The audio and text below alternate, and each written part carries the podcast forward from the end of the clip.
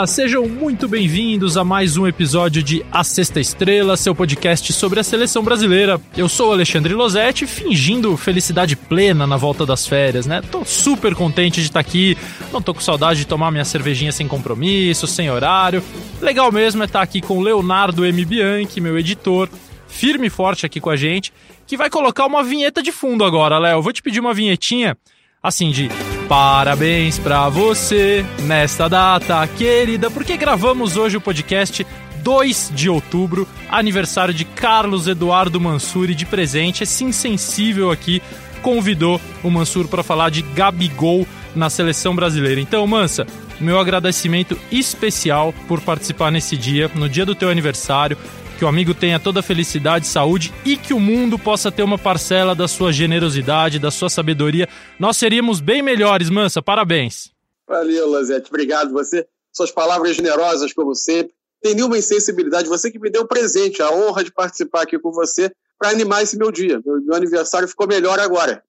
É um prazer falar com você sempre. Obrigado, obrigado mesmo. Já que você topou, a gente também é bonzinho na hora, dá parabéns, mas dá uma abusada, né? Então a gente vai sugar o que você pode dar pra gente nesse assunto Gabigol na seleção. Antes, é, lembrar que a seleção brasileira joga no dia 10 de outubro contra Senegal, dia 13 contra a Nigéria Ambos os amistosos em Singapura, da última vez que o Brasil jogou lá em 2014, Dunga era o técnico. Teve goleada sobre o Japão, 4 a 0 quatro gols do Neymar. O Japão é a maior vítima do Neymar em toda a sua trajetória na seleção brasileira, trajetória que está muito perto de uma marca histórica e a gente vai falar dela semana que vem. Agora, a gente vai relembrar a lista de convocados. O Tite anunciou lá na sede da CBF no último dia 20 de setembro e vai repetir agora aqui pra gente. Goleiros, Convocação Ederson, Manchester City, Santos, Atlético Paranaense, o Everton, Palmeiras. Laterais direitos, Dani Alves, São Paulo, Danilo,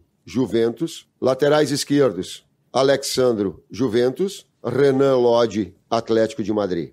Zagueiros, Éder Militão, Real, Marquinhos, PSG, Rodrigo Caio, Flamengo, Thiago Silva, PSG.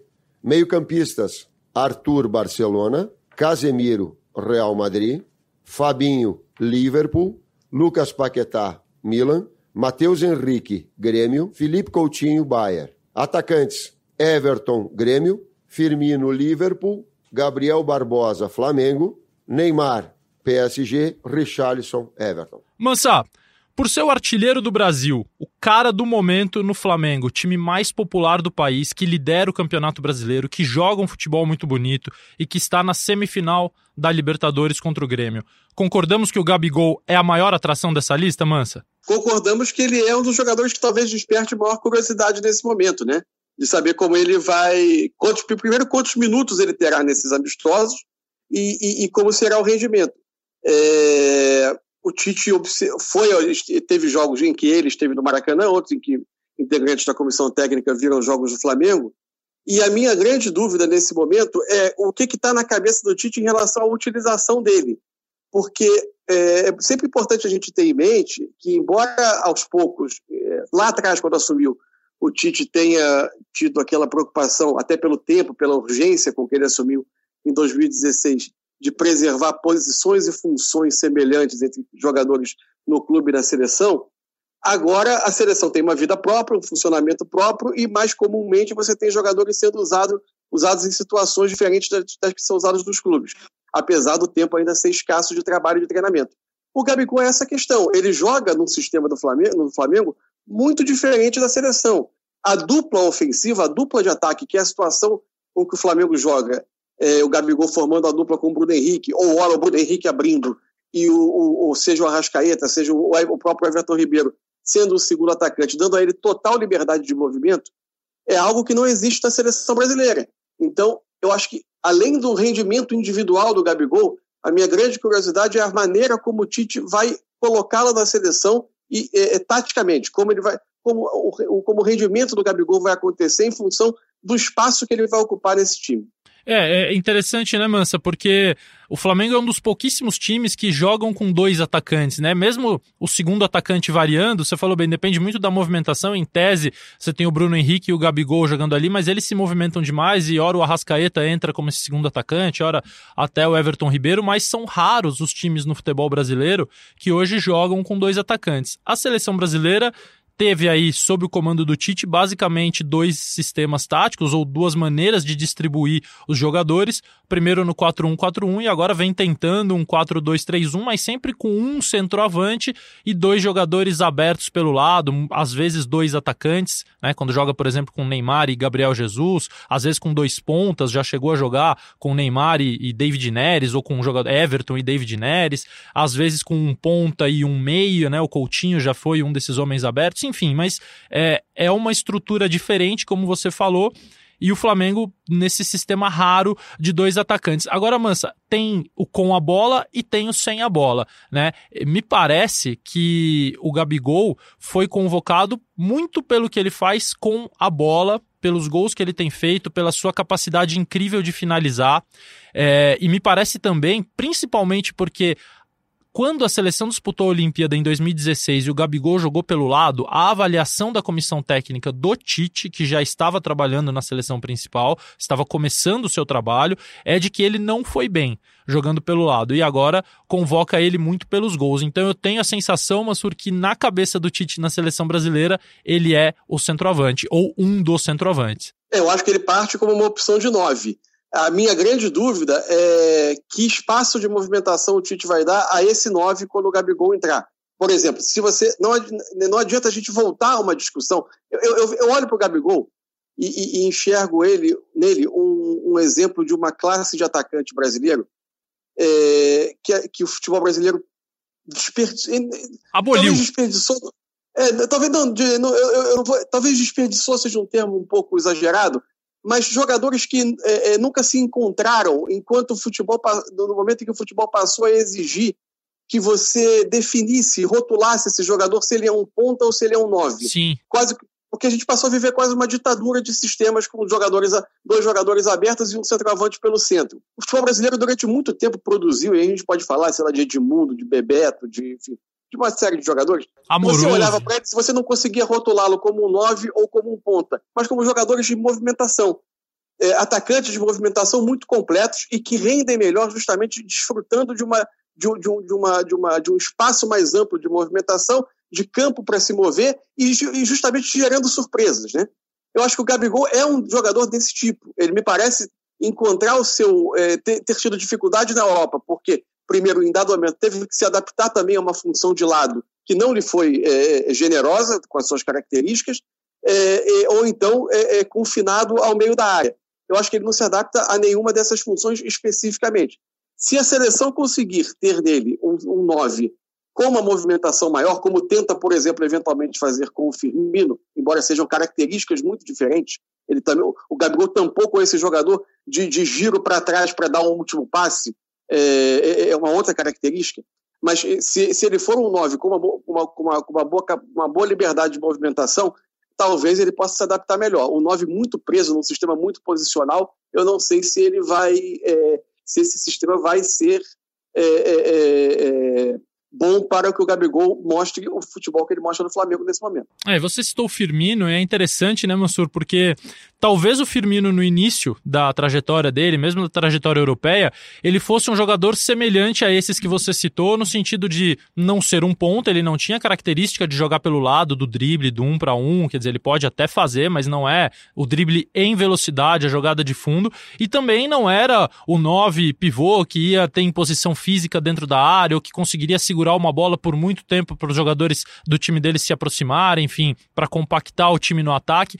Mas me parece que ele é tão inteligente, que ele é um jogador tão acima da média e que teve é, como aliado um treinador também muito acima da média, que é o Klopp, e um time em que as coisas passaram a funcionar, que somando todos esses fatores, ele foi adquirindo é, características hoje de um pivô, mas de um pivô diferente. Né? Ele consegue receber de costas e fazer uma parede, ele consegue girar, ele sai muito da área, enfim, ele agregou ao contrário de jogadores que o futebol brasileiro desperdiçou, como você bem disse nesse é, há pouco tempo, o Firmino foi agregando características que permitem a ele jogar e mesmo o Firmino tem um pouco de dificuldade nesse sistema da seleção, né? A gente nota uma diferença muito clara de rendimento e até cogita se para a seleção brasileira, para a proposta coletiva da seleção, o Firmino é o jogador ideal. Curiosamente, estarão os dois ali como, como nove, pelo menos partindo disso, né? Tem o Richarlison e o Gabriel Jesus, que também podem jogar como nove, mas me parece que na ideia do Tite, Richarlison e Jesus ocupam o lado direito, o Neymar e o Everton Cebolinha o lado esquerdo, e o Firmino e o Gabigol ocupam ali a função do nove. É, o, o, a questão do Firmino, para mim, é muito clara da, da, da na, na, na, numa, numa, num aspecto que o futebol hoje demarca muito claramente, ou seja, você ter jogadores é, que nos seus clubes você observa rendimentos é, é, é, que acontecem de uma maneira tão natural e que na seleção você não consegue reproduzir. Primeiro, porque a, a, a, o contexto tático, obviamente, é diferente. Segundo, porque seleções são menos trabalhadas. E, e, e fundamentalmente, porque eles acabam encontrando é, é, situações diversas. Por exemplo, o Firmino tem no, no Liverpool um encaixe perfeito às suas características, que são dois outros atacantes, o Salah e o, e, e, e o Mané, que fazem justamente essa, essas diagonais pra, da ponta para o centro do ataque, dando a ele as opções de passe, porque ele é um jogador de uma leitura de espaço tão especial, tão rara, de uma capacidade de ser um 9 que se transforma num 10, entre aspas, né? ao sair da área para se mover e tentar esse passe, mas agora, agora o futebol dele só vai aparecer se, se, se você tiver coletivamente esse complemento, ou seja, os jogadores se oferecendo a, a, a receber o passe. E isso ele encontra no, no, no Liverpool. Na seleção, primeiro que você não tem esse, essa sincronia tão facilmente estabelecida pelo próprio tempo do trabalho. Ou seja, o momento em que ele sai da área, você ter a infiltração, você ter a, a, a, a penetração desses jogadores para se oferecer ao passe. E segundo, que a seleção, em dados momentos, teve também um esquema que, por exemplo, pelo lado esquerdo, quando, quando jogou o Everton, ele era um ponta mais aberto, mais fixo do que, do que por exemplo, do que, até do que ele é no Grêmio, por exemplo. Então você tinha, às vezes, menos a, a, a aparição de jogadores pisando a área para receber esse passe. Eu acho que a questão do Gabigol no Flamengo está passando também por isso. Você tem, teve um entendimento muito rápido, é, você tem o trabalho do dia a dia do Jesus que tem sido muito bom, você teve um entendimento muito rápido, e, e, e ele vem se beneficiando muito da forma com que, com que ele, ora, aparece como uma surpresa pelo lado, como ele faz essa diagonal, como ele ocupa muito bem o espaço, o Gabigol ocupa muito bem o espaço entre lateral é, adversário e zagueiro, ou seja, aquele espaço é, é, é por, muitas vezes entre a, a, linha lateral da pequena área e da grande área, aquele corredor é, que muitos treinadores chamam de meio espaço, né? Ele, ele ocupa muito bem esse setor. Ora ele aparece como como uma opção de lado, hora ele aparece pelo meio da área, enfim. Tudo isso são circunstâncias coletivas que nem sempre é fácil reproduzir na seleção. Mansur, é, a gente, eu ouvi recentemente de um membro da comissão técnica da seleção, assim, o Gabigol é gol. Ele foi convocado principalmente pelos gols que ele faz, e claro que é, a gente nota a evolução nele, senão não teríamos convocado, né? Porque ele nunca parou de fazer gol, a não ser aquela passagem dele pela Europa que, enfim, é, foi muito pior do que eu imaginei que pudesse ser, do que qualquer um imaginou, mas ele sempre fez muitos gols. Então a gente tem alguns números dele aqui. É, 2018 ele foi artilheiro do Campeonato Brasileiro jogando pelo Santos, fez 18 gols e no ano todo 27 gols em 52 jogos. Esse ano, o, o segundo turno está só começando. Ele já repetiu os 18 gols que fez no ano passado no Campeonato Brasileiro, agora com a camisa do Flamengo. No ano, tem 32 gols em 43 jogos. Marcou em 11 rodadas seguidas do Campeonato Brasileiro e é o vice-artilheiro da Libertadores com 5 gols. Mansur, a capacidade de finalização desse rapaz me chama atenção desde que ele começou no Santos, porque eu eu enxergava uma tranquilidade e muito porque eu, o Gabigol tinha uma coisa que me chamava atenção e que parece óbvio quando a gente fala, mas quando a gente vê jogos e principalmente para o jogador que tem que tomar a decisão ali naquela fração de segundo e sempre pressionado, sempre com pouco espaço, é muito difícil. Ele opta quase sempre pelo caminho mais simples para fazer o gol, né? Ele é um jogador muito objetivo na hora de finalizar, ele é, tem uma visão e uma capacidade de, de deslocar o pé, de virar o pé, de direcionar a bola para onde ele quer, muito impressionantes. É, um jogador desse, Mansur, numa seleção brasileira que disputa torneios curtos, de no máximo sete jogos, ou pelo menos não há até hoje um torneio maior do que esse para uma convocação só. Ele pode ter um valor especial para a seleção brasileira, assim, na, na, tua opinião, mesmo que não seja um titular, mas uma peça é, chave para você ter no teu grupo, que, levando em conta que você dificilmente usa os 23 jogadores num torneio tão curto, mas um cara com essa capacidade de finalizar e de fazer gol pode virar um cara especial para o Tite, assim, a médio e longo prazo? Sem dúvida, especialmente se ele conseguisse provar e provar à comissão técnica que ele é capaz de repetir esse aproveitamento, essa tranquilidade, essa frieza, esse, esse, esse gesto técnico de qualidade da finalização em momentos de pressão absoluta, porque seleções, em geral, são submetidas a torneios em que, em que você joga partidas de vida ou morte com uma frequência muito maior. Né? Nos grandes torneios é assim. Então, esse tipo de jogador ele acaba tendo uma, uma, uma importância ressaltada. É, o, me chama muita atenção a, a, o repertório de soluções que o Gabigol apresenta para, para finalizar jogadas. É, você tem desde uma, uma, uma, capacidade de deslocar goleiro, de, encher, de visão de gol, de, encher, de, de um gesto técnico de finalização dele, que é algo difícil de não é tão fácil de encontrar no futebol. Fazer gol é uma, é uma, é uma, é uma quase uma especialidade dentro do jogo, né? É, não, não, são tantos que têm essa, essa capacidade. Mas, além disso, a, a, a, a variação de repertório com que ele tem oferecido essas soluções. A gente é, tem alguns gols desse, dessa trajetória dele no Flamengo que eu acho que são muito emblemáticos. Assim. Por exemplo, o, o mais, o mais que, que, todo mundo vai lembrar, obviamente, é o, é o, lance contra o Santos, né, que parece um lance absolutamente é, é, que ele tira a, a, solução da cartola. Ele praticamente fabrica o gol sozinho, de uma situação que não é clara de finalização, em que ele encontra o toque por cobertura. E acaba decidindo um jogo crucial no campeonato.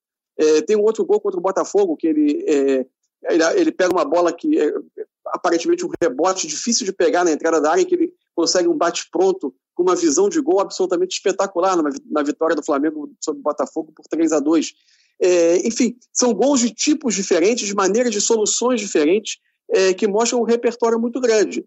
É, e evidentemente que se numa, numa situação de pressão de seleção brasileira ele conseguir reproduzir o que tem feito no clube, é, essa capacidade de finalização dele, é, ela não tem preço, porque, porque você acaba tendo um jogador que resolve jogos, que resolve situações, é, mesmo em situações difíceis e mesmo em, que, é, em jogos em que ele tem poucas chances de finalizar, as bolas que chegam ele está aproveitando.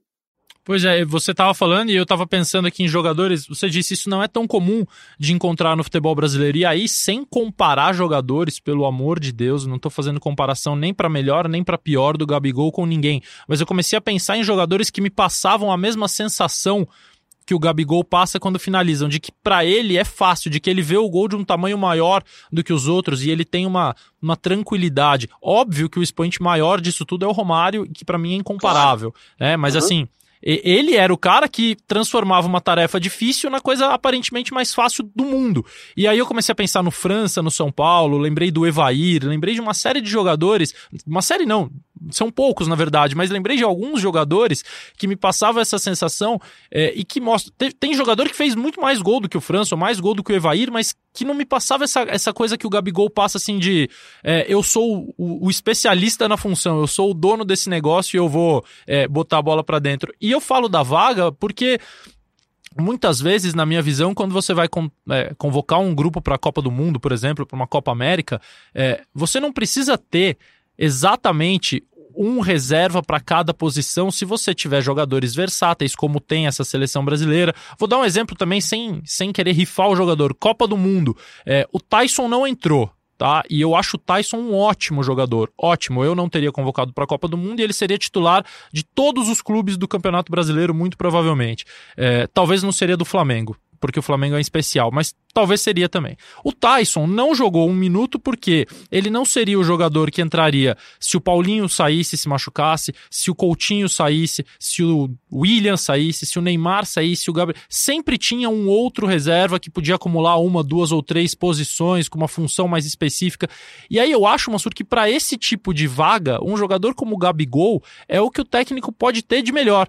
É, justamente por essa capacidade de finalização. Então, só para explicar o meu raciocínio do ocupar ocupar uma vaga, não necessariamente ele precisa tirar um dos centroavantes. Tirar Gabriel Jesus ou Firmino da seleção brasileira seria uma crueldade, mas eu acho possível encaixar o Gabigol numa vaga coringa ali. É, e, e eu estava lembrando aqui agora, é, a passagem do Tite, embora você tenha é, lembrado que basicamente a seleção jogou no 4-1-4-1 ou no 4-2-3-1, a gente teve momentos de 4-4-2 na Copa do Mundo, né? Sim. Por exemplo, o jogo com o México, quando a, quando a seleção consegue dar a volta num jogo que começara. Equilibrou o jogo ali, né? Mudando para o 4-4-2. Exa exatamente, exatamente. E, e, e, foi usado em passagens do jogo com a Bélgica. É, com um atacante mais o Neymar por dentro e devolvendo o Coutinho ao lado do campo, pelo lado esquerdo.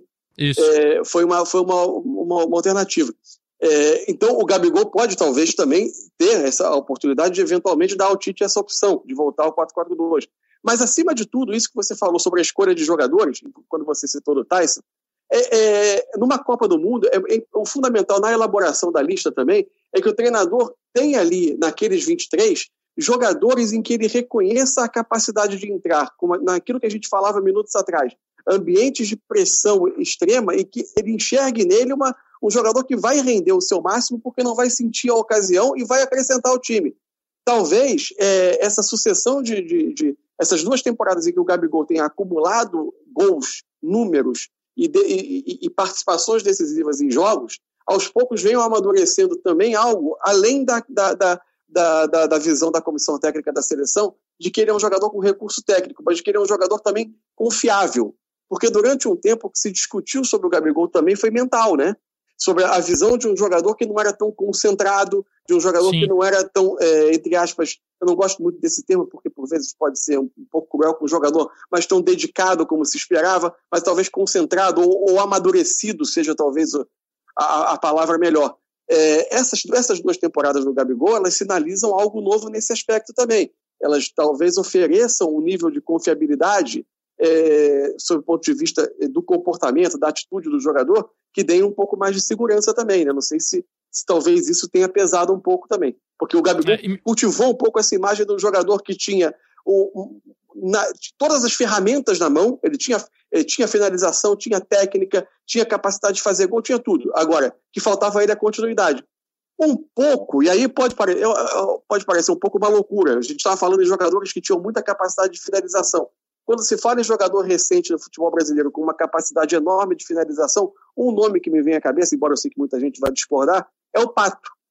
Para mim, tem uma facilidade enorme de fazer gol, mas justamente não acrescentava as outras valências de competição, de dedicação, de concentração ao jogo e nunca se transformou num jogador é, é, que treinadores da seleção vissem como uma, uma, uma, ferramenta, uma peça de confiança. Embora, Mansur, só, só para não fugir do assunto pato, desculpa te interromper, na minha visão, ele seja, uhum. é, não, não criando isso como uma muleta ou uma justificativa para ele, enfim, ter tido uma carreira até agora inferior ao que se imaginava, mas ele entra, na minha visão, naquele rol de jogadores desperdiçados pela ditadura do sistema, porque ele não é ponto e não é nove. Também, também. Também. É mais um. Possivelmente é mais um desses exemplos. O, a gente viu no amistoso contra o Peru, derrota por 1 a 0 durante as minhas deliciosas férias, é, o Tite um pouco disposto a posicionamentos diferentes. Quando ele coloca o Neymar em campo, o Neymar começou no banco por questões físicas, enfim, ele vinha muito tempo sem jogar, jogou o tempo todo contra a Colômbia e o Tite entendeu é, que seria melhor não usá-lo o amistoso inteiro contra o Peru. Ele entra no lugar do Firmino, ele joga ali é, como um 9 é, enfim, de características completamente diferentes, mas pela primeira vez na seleção brasileira ocupando uma região mais central é, a partir do princípio das jogadas. Mansur, eu não sei se o Tite fez isso para preservar a condição física do Neymar e colocá-lo num setor onde ele é, precisasse é, correr menos ou voltar menos, se o Tite fez isso para criar um espaço para colocar um pouco depois o Vinícius Júnior, que precisava entrar, e eu acho que o Tite queria vê-lo do lado esquerdo, onde ele tem o hábito de jogar, ou se o Tite fez isso porque pensa em, em trazer o Neymar um pouquinho mais para dentro, enfim, mas me parece que há uma flexibilidade ali no ataque da seleção brasileira que possa permitir ao Gabigol, não de uma vez, mas aos pouquinhos encontrar seu espaço. Eu acho até que pode surgir eventualmente uma, uma, uma, uma experiência com os dois por dentro, né? com o Gabigol até com o Neymar. Sim. É, é, até porque são características que eu acho que casariam e seriam interessantes de ver. É, eu, numa conversa que eu tive é, há pouco tempo com o Tite, a minha sensação é de que, é, sob o ponto de vista da, da, do, dos planos dele para o Neymar, é, eu acho que a gente tem uma, algo muito mais aberto aí pela frente. De, Idem. Tanto pelo, como, como um atacante pelo centro, como um segundo atacante, ou quase como um camisa 10 por trás, ou também como um homem que parte do lado esquerdo.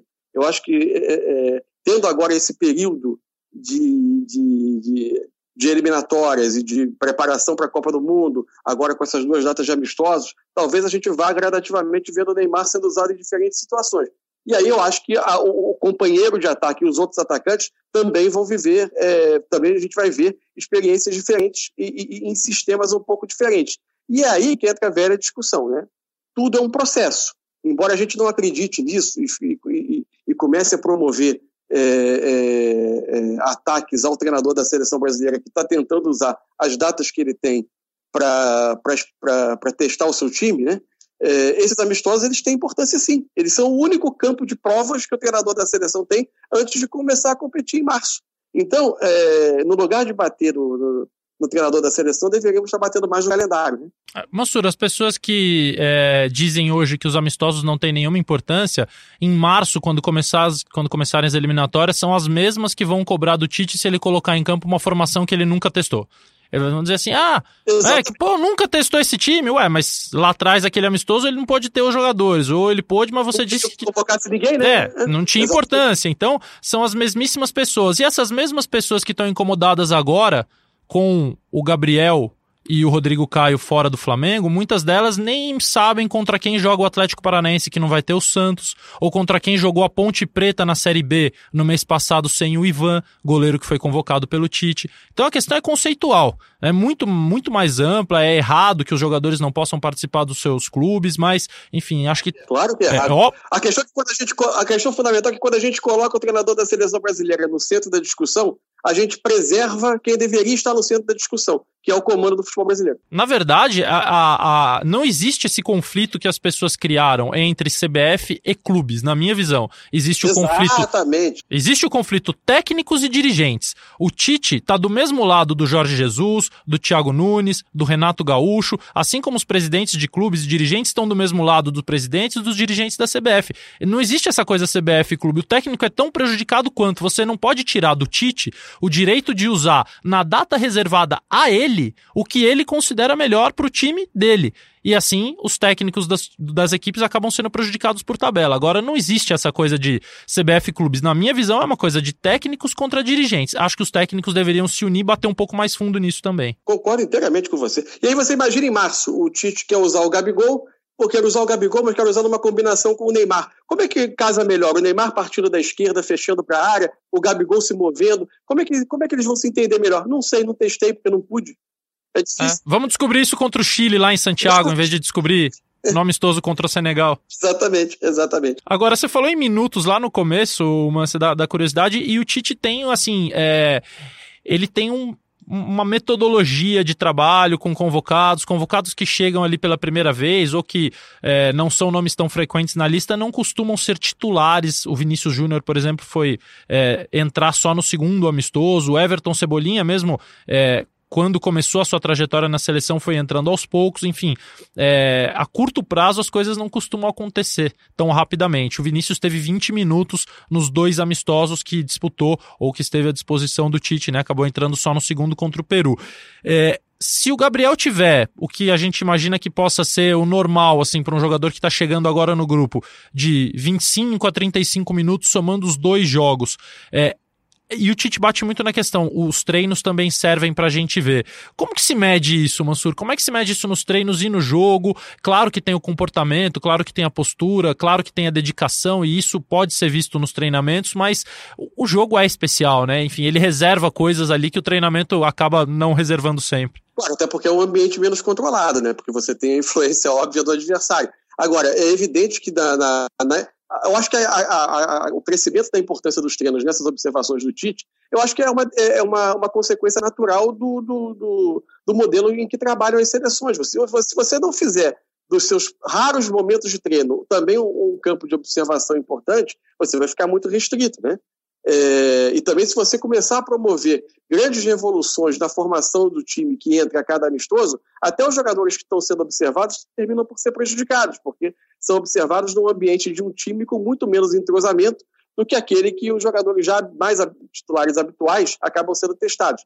O que eu tenho percebido é uma tendência nesse, nessas datas de dois amistosos é, a ter um jogo com uma formação um pouco mais preservada e outra um pouquinho mais aberta a, a, algumas experiências. E aí eu acho que é, o Tite, além dos treinamentos, embora essa data, com a, é, como ela termina um pouco antes, né, o Brasil faz o seu segundo jogo é, dois, quase 48 horas antes do que faria na, na, na, nas outras datas. Ele termina, no, termina sua, a, essa data FIFA num domingo e não numa terça. Né? Eu imagino que as sessões de treinamento também sejam um pouco mais escassas.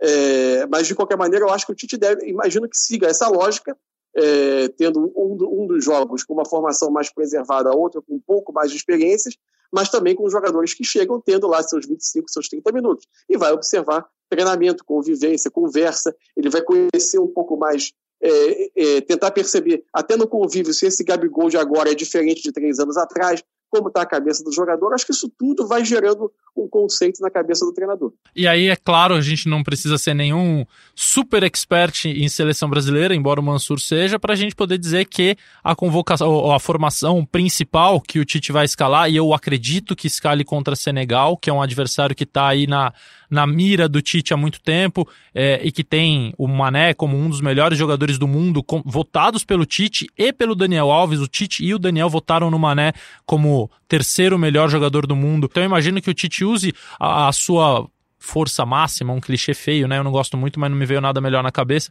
Contra Senegal, Ederson, Daniel Alves, Marquinhos, Thiago Silva e Alexandro, Casemiro, Arthur, Coutinho, Gabriel Jesus, Neymar e Firmino. É isso, né, Mansur? É isso. Acho que para começar o, para começar esse primeiro jogo, é, é, eu acho que é essa formação mesmo. E aí? É, respeitando a, a, os jogadores mais frequentemente convocados e a base que ele tem trazido nos últimos jogos. É, e o Mansur tocou num ponto importante, que aliás vai valer um, um podcast, um episódio especial da Sexta Estrela mais para frente, que é o seguinte: é, aí eu acho que a gente tem que bater, porque a, a CBF é, ela ela tem que pensar na seleção brasileira, ela tem que proteger o Tite nas suas datas, ela tem que fazer ajustes no calendário, mas ela também precisa proporcionar à seleção brasileira oportunidades melhores. É, em condições melhores para o Tite poder encontrar jogadores ideais, formações ideais e depois da Copa América é, é uma tragédia a logística da seleção brasileira na questão de amistosos, de campo para jogar, o estádio do jogo, o gramado do jogo contra o Peru era uma vergonha. Eu fiquei constrangido vendo pela televisão o Brasil jogar naquele gramado todo demarcado para outro esporte, que a gente não sabia onde era a linha lateral. O jogador chegou a se confundir, a bola pingando o tempo todo, quicando. Como disse o próprio Tite, não é desculpa para o futebol ruim que jogou a seleção brasileira, porque os dois times são submetidos a essas condições vergonhosas, mas a seleção brasileira é uma das marcas mais importantes do futebol mundial. Então eu acho uma vergonha que a seleção brasileira tenha que jogar num gramado daquele, que a seleção vá agora para Singapura, quer dizer, você já não tem muito tempo para treinar. Então marca-se a viagem mais longa possível. Né? Você vai para Singapura para chegar lá e jogar Muitos jogadores vão chegar na terça, tem que jogar na quinta, sexta-feira recupera, sábado faz um treino já pronto, joga domingo de novo. Quer dizer, então, é, isso a seleção brasileira precisa melhorar muito. A gente cobra e, e vê trabalho, é, principalmente de comissão técnica, de observação de jogadores, de scout, de análise, de treinamento, de capacidade de treinamento. É tudo muito bom na seleção brasileira, mas é, ela precisa ter condições um pouco melhores. E aí vai da diretoria da CBF, da PIT, que é a empresa que é, negocia os amistosos da seleção, porque realmente me parece, Mansur, muito ruim esse pós-Copa América nesse sentido. Terrível. É, você já tem, para começar, você já tem a dificuldade da escolha de adversários, né? Porque as circunstâncias globais do jogo mudaram, é, a dificuldade de você jogar com europeus é enorme, e você e, e, e aí sobre esse aspecto eu acho que essa data FIFA é interessantíssima na escolha de adversários. Eu acho esses jogos muito mais úteis do que os jogos do mês passado, porque, porque você estava promovendo uma repetição é, é, é, é exaustiva de confrontos contra adversários muito conhecidos de estilos muito conhecidos. Por mais que a seleção vá jogar agora uma eliminatória longa de 18 rodadas contra esses adversários sul-americanos, acho que o desenvolvimento do time passava também por uma variação de estilos e esse enfrentamento contra africanos e times que têm qualidade, sim, é, ele é muito mais interessante do que os jogos da, da, do mês passado.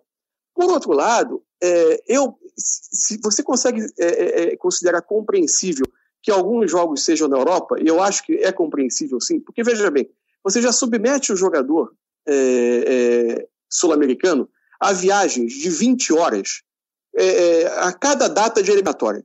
Você vai ter 18 rodadas de eliminatória. Se você considerar que são cada, a cada convocação você faz duas rodadas, eles farão até a Copa do Mundo nove, dez vezes, atravessando o Atlântico, pra, tendo jogado num domingo para se apresentar numa terça-feira na América, para fazer viagens desgastantes pelo continente, porque algumas viagens aqui também são, são, são desgastantes, para jogar duas partidas, retornar aos seus clubes lá para quinta-feira para jogar no outro fim de semana.